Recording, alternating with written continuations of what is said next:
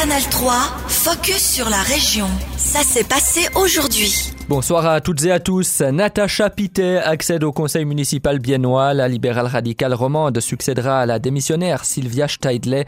L'actuelle conseillère de ville a été élue hier soir à l'unanimité par les trois partis libéraux radicaux, le FDP pour les alémaniques, le PRR et les jeunes PLR. Natacha Pittet. J'étais déjà candidate sur la, la, même liste que Madame Steidley il y a un petit peu plus que deux ans lors des élections au conseil municipal. Je m'étais euh, présentée sur cette liste pas comme alibi. Je, c'est quelque chose qui déjà à l'époque m'intéressait. J'avais dit à l'époque que j'avais, je savais que j'avais aucune chance d'être élue il y a deux ans, euh, qu'il y ait deux PLR élus sur la liste, ça aurait été illusoire. Mais je suis contente aujourd'hui que, comme viennent ensuite, de pouvoir accepter cette nomination de, des trois partis PLR de, de, la ville de Bienne. En fin d'année dernière, la directrice des finances avait claqué la porte de l'exécutif. Sylvia Steidley est partie en attaquant sèchement ses collègues. Elle avait déclaré le gouvernement biennois ne gouverne plus. Selon elle, l'exécutif se contente de mettre en place des organisations de projets. Pressentie pour succéder à Sylvia Steidley, Natacha Pittet avait alors déclaré Le descriptif du poste ne donne pas très envie. Depuis, Natacha Pittet a changé d'avis. J'ai un peu changé d'avis aussi euh, en voyant le, conseil municipal actuel euh, travailler lors des tables rondes sur le budget qu'on a eu, où j'avais vraiment l'impression que le conseil municipal, justement, agissait en gouvernement, prenait des décisions stratégiques et avait décidé de, mener la barque. Et je me suis dit, dans un groupe qui travaille comme ça, ce serait intéressant de, de participer. Donc, c'est peut-être de, de, voir le conseil municipal travailler qui m'a fait penser que c'était possible de prendre ce poste. Natacha Pittet, 54 ans, devrait entrer en fonction au 1er avril. L'élection n'a donc pas été officiellement contestée à l'interne, mais elle fait tout de même un déçu. Pascal Bord, le radical roman, préside le conseil de ville depuis mai dernier. Il lorgnait sur cette fonction à l'exécutif, mais a finalement renoncé à se lancer dans la course. Pascal Bord. C'est pas totalement euh, renoncé en, en, en, interne, il y a différentes discussions, il y a, différents facteurs. Ça fait que maintenant, j'étais depuis un moment la présidente du, conseil de ville, et puis je suis pas, j'ai moins de visibilité politique en, tant que tel, moi présent dans les dans les médias entre autres.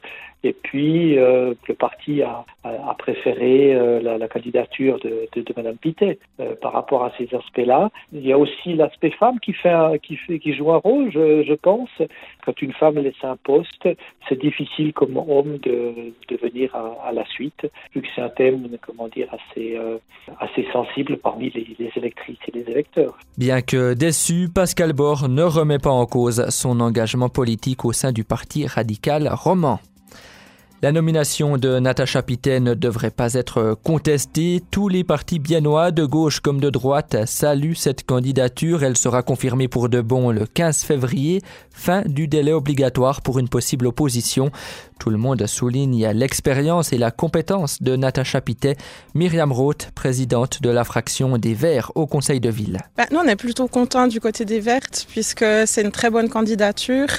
Natacha, elle a tout à fait euh, les compétences de,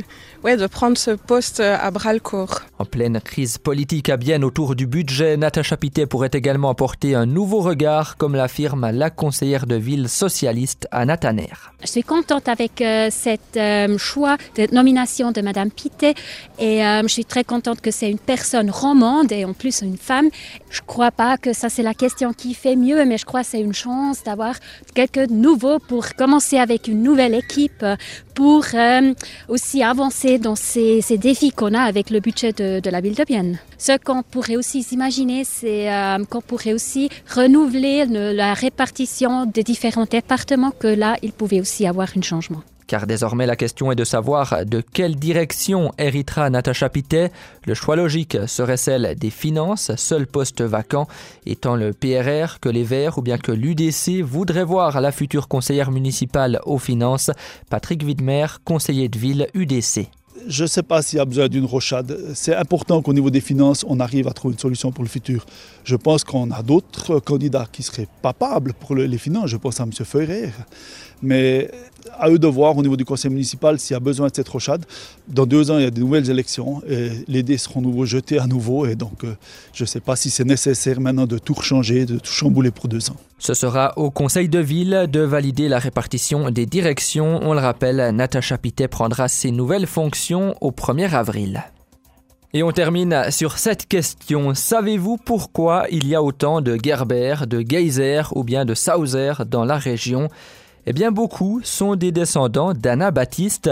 Les croyants de ce mouvement religieux issu du protestantisme sont arrivés dès le XVIe siècle dans l'arc jurassien et ont développé une longue tradition agricole.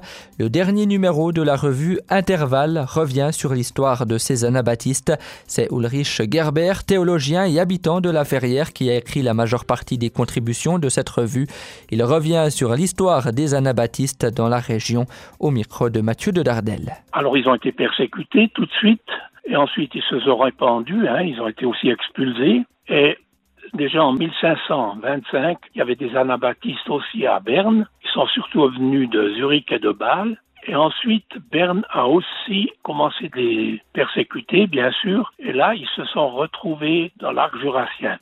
Et le prince-évêque, peut-être qu'il voulait aussi donner aux Bernois un peu une leçon de tolérance, il les a laissés sur ces hauteurs jurassiennes qui n'étaient pas habitées qu'en été par les vaches euh, des paysans de la vallée. Et là, ils se sont, ils ont pris des fermages. Et c'est seulement en 1767 que l'ancien évêque de Bâle a dit c'est favorable que les anabaptistes viennent défricher les hauteurs jurassiennes car pour l'intérêt du pays, ils sont un avantage économique.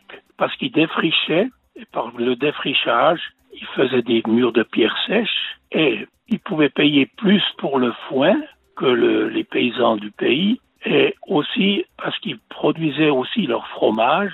Les abbés, ils ont aussi transmis aux anabaptistes comment ils, ils devaient fabriquer la tête de moine. Et ainsi aussi les anabaptistes euh, des grands connaisseurs du cheval. Pour pouvoir défricher, ils devaient un cheval fort et les anabaptistes ont en somme affiné le cheval des franches montagnes. C'était un extrait de l'interview d'Ulrich Gerber, théologien et contributeur principal du dernier numéro de la revue Intervalle, numéro intitulé Les anabaptistes de l'arc jurassien et les murs de pierre sèche. Canal 3, focus sur la région. Aussi disponible en podcast sur Spotify et Apple Podcast.